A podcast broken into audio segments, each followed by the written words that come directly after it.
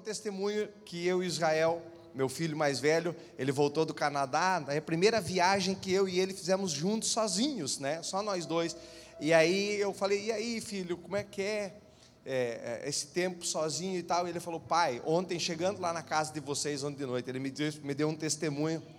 Eu falei, eu, eu vou testemunhar. A hora que Deus me der a oportunidade, ele disse assim: sabe de uma coisa? Quando a gente nasce é, é, dentro da igreja, quando a gente nasce com Deus, ele fala assim: não tem como fazer as coisas erradas, não tem como lá fora fazer, porque, cara, dá um negócio ruim, dá um trem ruim, não tem, a nossa vida é para Deus, a nossa vida é na igreja. Eu falei, glória a Deus, é para isso que nós criamos os nossos filhos, é, é para isso que nós pregamos o Evangelho, o Evangelho que transforma, porque nem para ser mais do mundo você não presta, irmão nem para dar errado, que nem você dava lá, lá fora depois que você conheceu Jesus, você não serve mais, por quê? Porque as coisas velhas se passaram e tudo se fez novo. Deus quer escrever, Deus está escrevendo uma nova história para mim e para você. Ele tem coisas lindas, maravilhosas para mim e para você. Então eu, eu falo para você, por mais que as dificuldades, por mais que inseguranças, incertezas, momentos de dificuldade,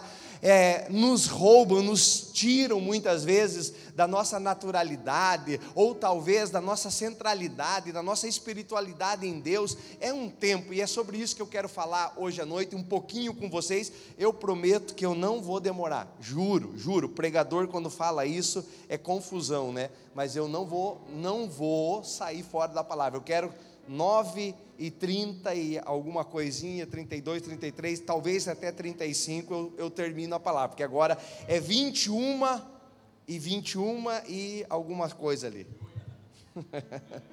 Queridos, abra sua Bíblia comigo. Eu quero ler um texto aqui, é, de, que está em Êxodo capítulo 32.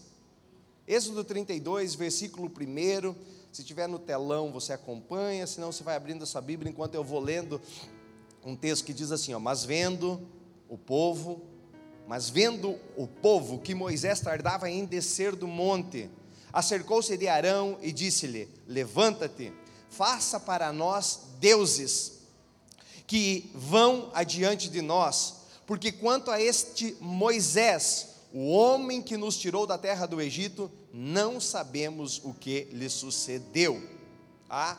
Então Arão lhes disse: Arrancai os pendentes de ouro que estão nas orelhas de vossas mulheres e dos vossos filhos e das vossas filhas, e trazei para mim. Então todo, então todo o povo arrancou os pendentes dos, das orelhas né, de ouro que estavam nas suas orelhas e os trouxeram a Arão, e ele os tomou das suas mãos e trabalhou o ouro com um buril e fez dele um bezerro de fundição. Então disseram: Este é o teu Deus, este é o teu Deus, que te tirou da terra do Egito. E Arão, vendo isto, edificou um altar diante dele, e apregoou Arão e disse: Amanhã será festa ao Senhor. E no dia seguinte, madrugaram e ofereceram holocaustos e trouxeram ofertas pacíficas, e o povo assentou-se a comer e a beber, depois levantou-se a folgar. Versículo 7: Então disse o Senhor a Moisés: Vai, desce, porque o teu povo, o teu povo que fizesse subir do Egito, se tem corrompido e depressa se tem desviado do caminho que eu havia lhe ordenado, ou tinha lhe ordenado. Eles fizeram para si um bezerro de fundição, e perante eles se inclinaram e ofereceram sacrifícios e disseram: Este é o teu Deus, ó Israel, que te tirou da terra do Egito. Amém?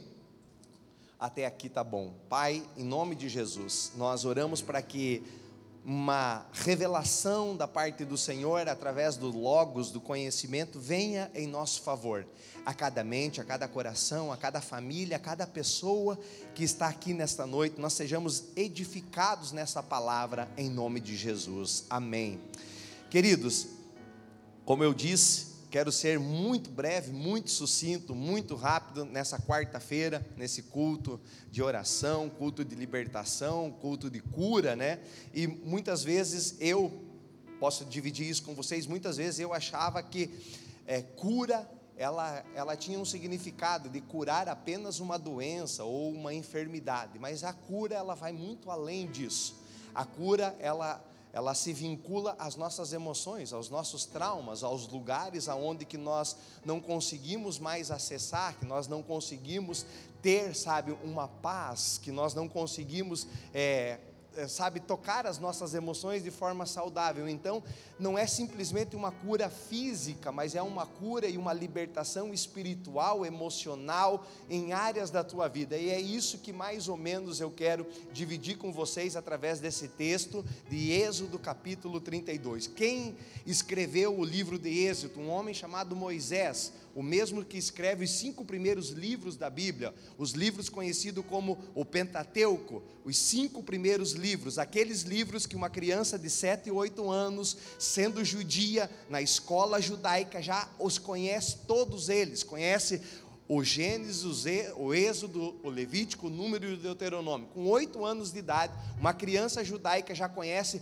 todo o Pentateuco, ou seja, todo o compêndio da lei entende? Por isso que a fé no judaísmo, vamos dizer que é a nossa base, ela é uma fé muito estruturada. Por quê? Porque a base é muito sólida, a base nas nossas crianças não é tão rala e tão pouco tão rasa. Eles conhecem isso.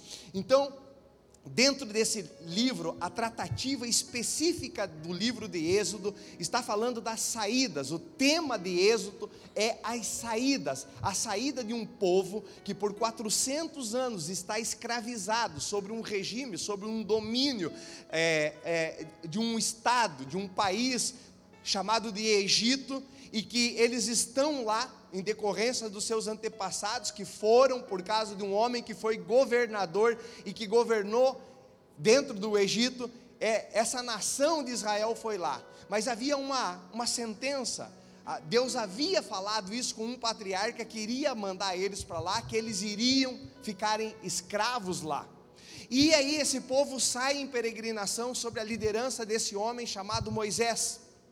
Então aqui nós temos pessoas de diversas, né, pessoas, diversas pessoas com, diver, com diversas culturas impregnadas dentro deles. Por que, que eu digo diversas? Porque eles viviam no Egito, né, eles viviam no Egito de forma escrava, tinham a sua cultura tribal, da sua tribo, porque cada um deles pertencia a uma tribo, e, e, e eles tinham então as suas culturas tribais, porque cada um tinha a sua atribuição, tinham a mescla daquilo que eles aprenderam e viveram no Egito, tá?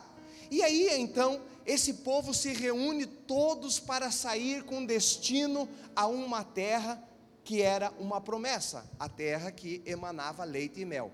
Por muito tempo, quero confessar para vocês, por muito tempo, na minha teologia, naquilo que eu havia aprendido, nós interpretávamos a terra prometida como o céu. Fazíamos, fazíamos uma interpretação que o sair do Egito, o Egito simboliza o mundo. Quando nós aceitamos a Jesus, nós temos uma libertação e, estamos numa peregrinação sobre essa terra para nós irmos para a Canaã celestial, para o céu. Mas a bem da verdade, aprofundando mais os estudos, eu fui entender que não, que ela não tem ligação nenhuma com a saída do Egito, a peregrinação pelo deserto e a chegada em Canaã, é a chegada no céu, na Canaã celestial, na Nova Jerusalém. Por muitas vezes eu até preguei sobre isso, por muitas vezes fui enfático em dizer: as tribulações desse tempo não se comparam com a glória que há por vir, mas há um céu, aonde que Apocalipse fala que toda lágrima será enxugada. O povo saiu do Egito e foi para Canaã. Não, Canaã, a, a, a, cidade, o país, o lugar onde Deus estava mandando eles, efetivamente era um lugar, um lugar físico. Nós estivemos lá. Passou o Jordão, você vai nesse lugar. Então, o que, que é esse lugar? Entendeu? É um lugar de destino. Pastor, o que, que eu posso trazer para a minha vida em 2022 de realidade comparando Egito, entendeu? Eu na saída e peregrinando por essa terra com a visão de uma terra que emana leite e mel. É um lugar de bênção e prosperidade para você e para a tua família. É isso. Ó, simples.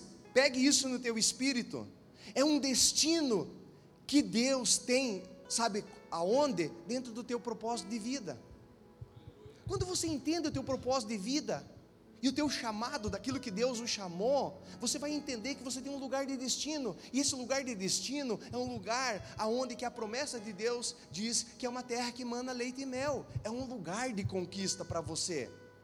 Eu não tenho uma visão catastrófica desse mundo, desculpa a minha sinceridade, de sofrimento, de lamúria, de dor. Eu sei que isso fazem parte da nossa vida, entendeu? Eu sei que isso fazem parte do tratamento de Deus até no nosso caráter, da nossa moral, na nossa condução, mas não é isso que Deus tem para nós. Deus tem um lugar de destino para nós, como Ele tinha um lugar de destino para o povo de Israel.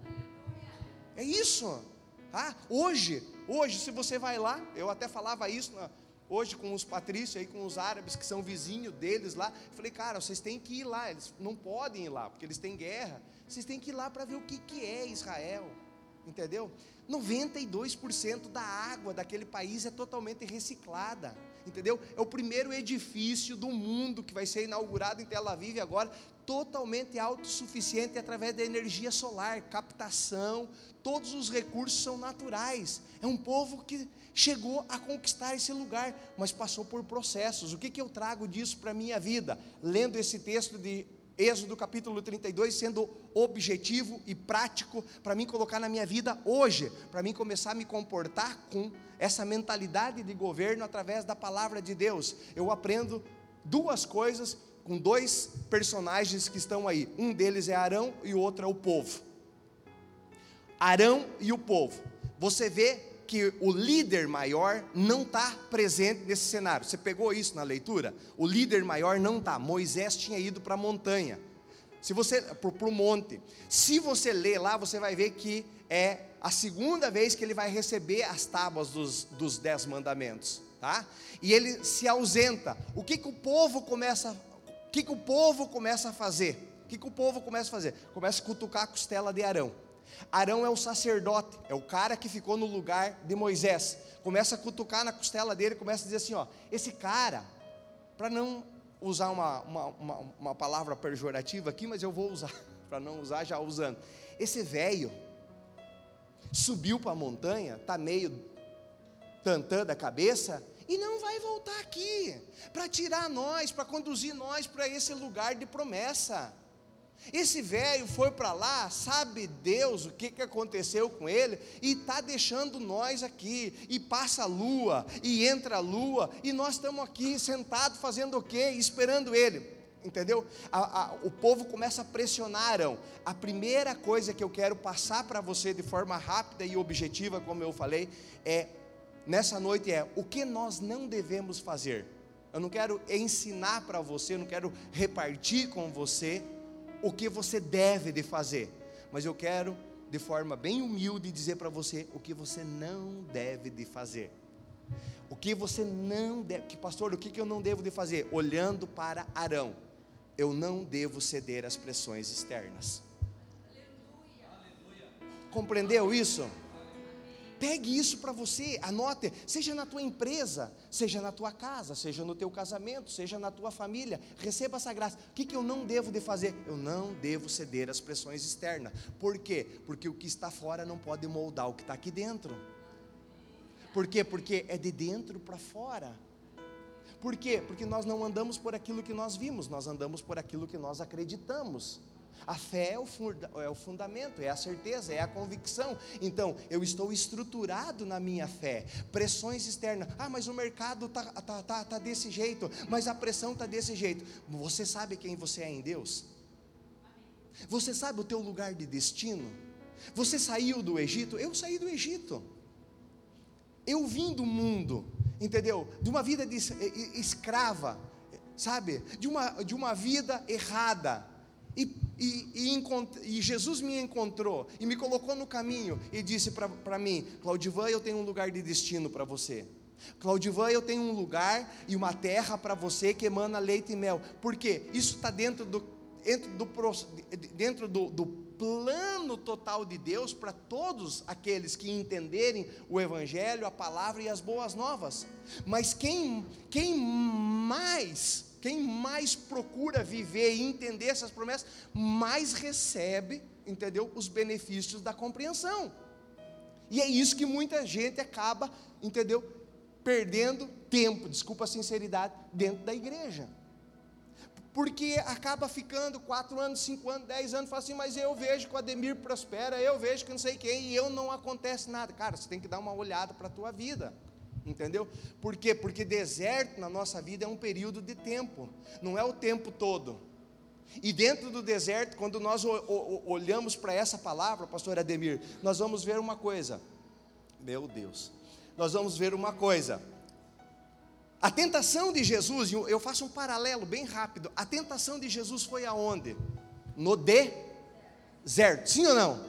Me ajuda, igreja, para mim ir mais rápido. A tentação de Jesus foi no deserto. Esse povo estava onde? No deserto. Eles foram pressionar um sacerdote. Esse sacerdote cedeu à tentação. Primeira coisa que você não deve fazer, não ceda às tentações externas pelo aquilo que você crê, por aquilo que você acredita, pastor. Mas a coisa está difícil. Eu digo uma coisa para você com convicção e certeza: o choro pode durar uma noite, mas a alegria vem pelo amanhecer.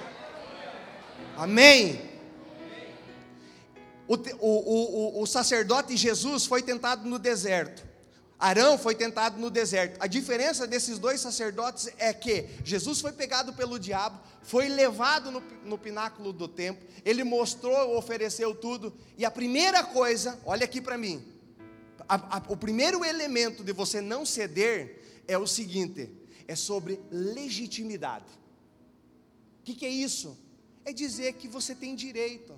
Sabe quando você fala assim, mas eu tenho direito, é isso, eu tenho direito. Quando você vai aconselhar, ainda bem que aqui em Itapema, glória a Deus, aleluia, não acontece esse tipo de problema. Nós lá em Foz do Iguaçu temos muito problema de aconselhar casal que quer se separar, que as coisas não estão boas e tal, e é só lá na fronteira com o Paraguai, com a Argentina, não tem. E daí chega e fala assim, daí a, a mulher começa assim, ai, ai, pai, mas calma, irmã, tenta falar com calma. Ai, eu não aguento mais ele, porque é isso e aquilo, e aquele outro. Aí fazia. Mas eh, no final das contas, pastor, você acha que Deus não quer que eu seja feliz? Daí senta um marmanjo na tua frente, cruza as pernas e fala assim: cá, pastor, mulher. É uma goteira, usa até a Bíblia, é uma goteira, fica caindo na cabeça, aí não sei o que e tal. O senhor acha que eu não tenho direito de ser feliz? Eles querem reivindicar aquilo que é legítimo. O que, que era legítimo no deserto para Jesus? Comer. Comer. Comer é, é legítimo ou não é? Não é legítimo. Quando você chega de meio-dia, você fala assim: oh, meu Deus, estou com uma fome. Nós estávamos na feira, hoje Israel começou. Pai, que horas vai ser o almoço?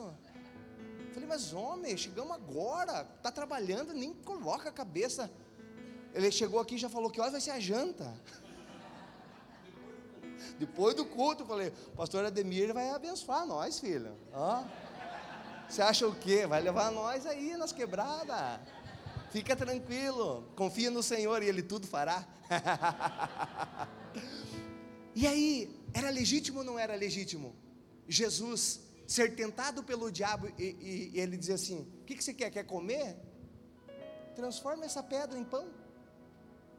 Então, muitas vezes, as nossas tentações, elas estão nos confrontando na nossa legitimidade. Mas quando nós queremos viver a centralidade de Deus, nós sabemos, nós temos que saber como identificar para ver aonde que Satanás quer nos levar. Para nós não cedermos. Por quê? Porque aquilo que está dentro de mim é maior do que aquilo que está fora. Amém. Então, eu falei que eu ia terminar, eu vou terminar rapidinho, porque eu, eu ia para o tema, para o assunto 2 e 3, mas a hora, o tempo passa, o tempo voa. Então, então o que, que acontece? Quando você olha para essa situação, mais dois, três minutos eu termino, pastor. 21 e 35. Que horas vai o culto aqui? Até nove e meia. Não, eu vou, então eu vou pouquinho menos. Vou um pouquinho menos. Me dá mais uns minutos.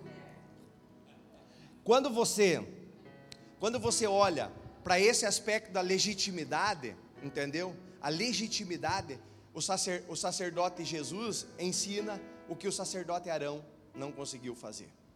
E a diferença de vencer, a, a diferença de nós conquistarmos a terra prometida, porque Jesus veio com uma missão: conquistar, entendeu? Um povo para si. Quem? A humanidade que estava caída. Mas ele precisava cumprir também. Como eu e você, olha aqui para mim. Agora eu vou para um outro lado. Para mim e para você, quando nós temos uma terra prometida que está diante de nós, para nós conquistarmos e entrarmos nesse lugar, nós vamos ter que passar por essas fases na nossa vida. São esses processos que vão nos levar à terra prometida, tá? Então ele reivindica aquilo que é legítimo. Nem só de pão viverá o homem, ele diz, mas de toda a palavra. Aí é como você dá uma resposta para a situação adversa. O que que Arão fez? Arão concordou não, não, não aguentou a pressão, cedeu. Por quê? Vou quebrar com outro paradigma que estão dizendo nesse momento no Brasil.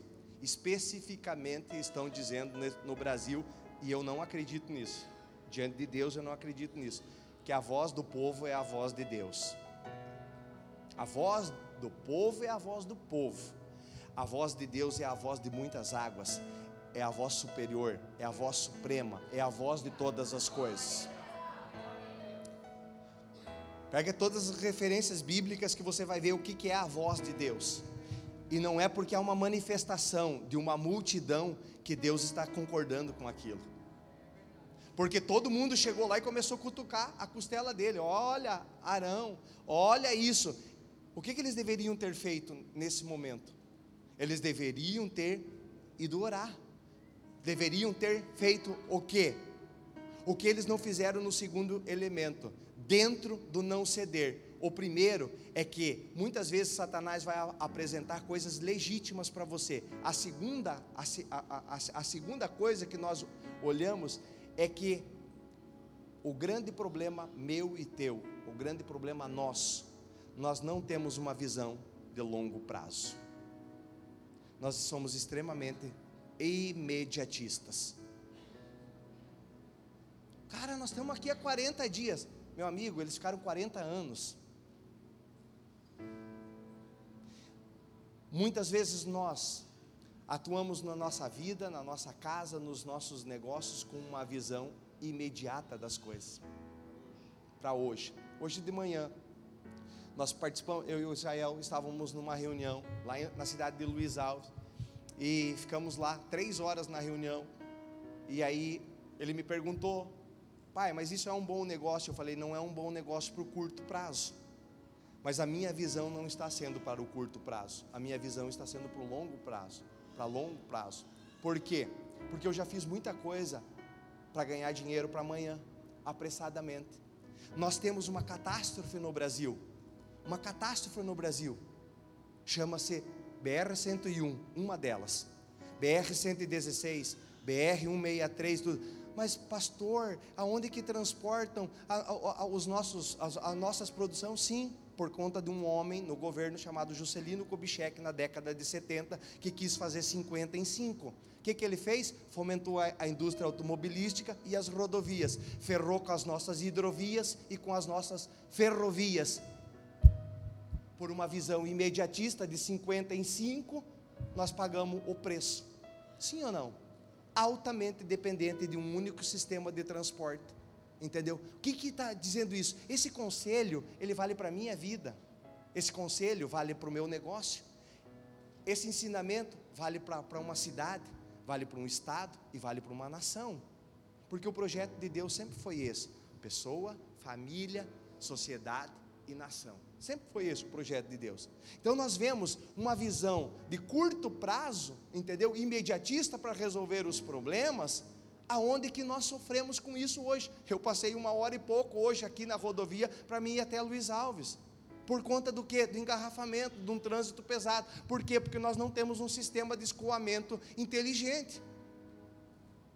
Por quê? Porque nós não lidamos, nós brasileiros, especialmente, não lidamos bem, entendeu? Com as coisas de longo prazo. Nós queremos ficar rico do dia para a noite. Por isso que nós estamos na fila da lotérica fazendo uma fezinha. Ainda bem que aqui não. Eu cheguei para almoçar, o cara falou assim: quer fazer, está acumulado 63 milhões para ganhar. Eu falei, rapaz, todos os caras que eu conheço que ganharam, lá no Piauí tem um, ganhou na loteria. Conhecido nosso lá, lá em Gilboés, ganhou. Não deu 10 anos, estava pobre, está lá pobre.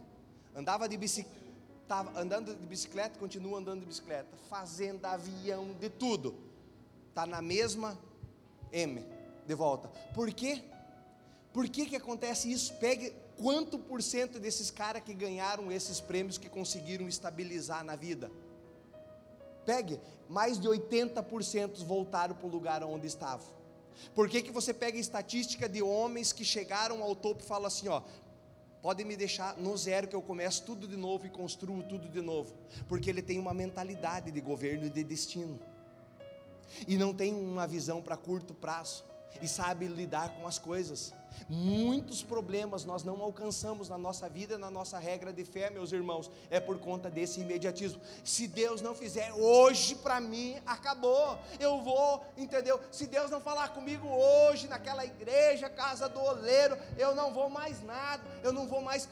Nós queremos inverter as situações colocar Deus, entendeu, debaixo da sola do nosso sapato. Quem está aqui debaixo dos nossos pés é Satanás. Não queira subjugar Deus. Compreenda o que Deus quer fazer para a tua vida e você vai viver uma vida próspera. Você vai viver uma vida abençoada. Você vai viver uma vida feliz. Por quê? Porque eu quero dizer para você, existe uma terra que emana leite e mel, que é para você e para a tua casa. Deus tirou você do Egito. Há um processo o deserto não é a vida toda, mas você tem que passar por lá, você tem que aprender o que você deve não fazer, o que você não tem que ceder, mesmo que muitas circunstâncias levem você a dizer isso aqui é legítimo, eu tenho que fazer muito, muito que muitas vezes você olhe e diga assim, ó, não, eu não posso esperar tanto tempo assim. Não, você espera no tempo do Senhor, não é o teu tempo, é o tempo de Deus. Por quê? Porque o sábio Salomão escreveu uma coisa, ele disse: há um tempo determinado para todas as coisas, há um tempo determinado,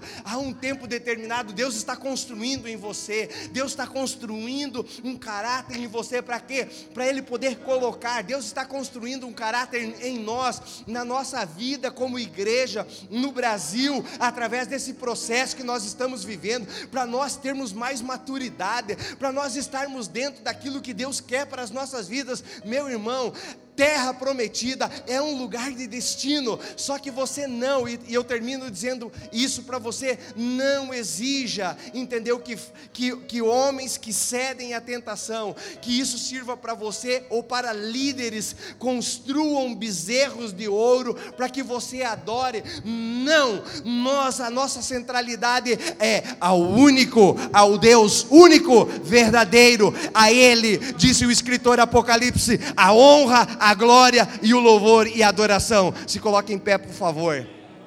Aleluia. Aleluia. A Ele a honra, a glória. Essa é, essa é a palavra que eu tenho para repartir com vocês rapidamente. Que você pegue isso no seu espírito, que você grave isso nas tábuas do teu coração, que você possa ler mais o capítulo 32 do livro de Êxodo, sabe? E aprender com a lição e com aquilo que você não deve de fazer. Não ceda às pressões. Falo, falo isso para os jovens. Não é porque todo mundo está indo na balada que você precisa ir na balada. É o que eu falo para meu filho. Ah, porque pai, todo mundo está ficando. Não, é, não, filho, você é diferente. Você tem algo diferente dentro de você. Então, eu quero dizer uma coisa: não é porque está todo mundo, segundo a tua visão, segundo a, a, a, a, visão, vamos dizer, cosmopolita aí de fora, que as coisas estão degringolando, que nós vamos entregar, não. nós não vivemos por aquilo que nós estamos vendo, nós vivemos por aquilo que nós acreditamos, pela nossa fé, pela nossa convicção, pela nossa certeza, aonde? Em Deus. Não é porque todo mundo está fazendo que eu vou fazer. Não, eu tenho que saber o meu lugar. Eu, eu tenho que saber o, meu lugar em Deus. Eu tenho que saber o, o, meu lugar e o meu papel na comunidade a qual eu estou servindo a Deus. Que eu estou esperando Jesus voltar, ou de forma individual para mim, ou de forma coletiva. Mas eu quero dar essa palavra para você. Não ceda às tentações externas. O que está dentro de você é maior. Não pode corromper. Aquilo que você recebe aqui, aquilo que te alimenta aqui, não pode ser destruído por uma roda de escarnecedores, não pode ser destruído por um costume lá de fora com, com, com as coisas do mundo. Não, a nossa centralidade e a nossa verdade se chama Cristo Jesus. A nossa fé e a nossa esperança. Amém? Feche os teus olhos, coloque a mão sobre o teu coração. Pai, em nome de Jesus eu oro pelos teus filhos. Oro por cada um, por cada uma que está aqui, por essa casa de governo e de destino, pelos pastores dessa casa, pelos líderes dessa casa, pelo grupo de louvor, pelos levitas na casa do Senhor, e também por todas essas famílias, ó Deus, que estão aqui representadas pelos seus membros individuais, mas que seja, Senhor meu Deus, atingida a família num todo, conforme Paulo disse aquele homem carcereiro: Seja salvo tu e a tua casa. Que nós possamos entender essas verdades e não ceder às questões que o mundo e que Satanás coloca para nós, querendo nos tirar e nos roubar do lugar de destino e de propósito que o Senhor tem para as nossas vidas. Eu sei, Deus, que o Senhor tem um lugar de bênção para cada um, para cada uma que está aqui que eles possam, Senhor, enfrentar os desertos das suas vidas, sem, Senhor, meu Deus, muitas vezes estar requerendo aquilo que lhe é legítimo, mas eles estarem entendendo sob a ótica de uma aprovação, e que nem toda legitimidade nos dá, nos dá, nos fornece condições de nós sairmos do lugar de propósito que o Senhor quer. Que o Senhor abençoe e prospere. Que eles possam, como igreja do Senhor, ter uma visão da sua Canaã, da sua terra prometida. E eles possam superar os desafios dessa peregrinação. E receber, Senhor, meu Deus, o prêmio ao entrarem na terra que emana leite e mel, derrubarem os gigantes que precisam ser derrubados e conquistarem e prosperarem essa é a minha oração e assim eu os apresento, me apresento diante do Senhor, em nome de Jesus. Amém. Amém, Jesus. Que Deus abençoe. Uma linda salva de palmas para Jesus.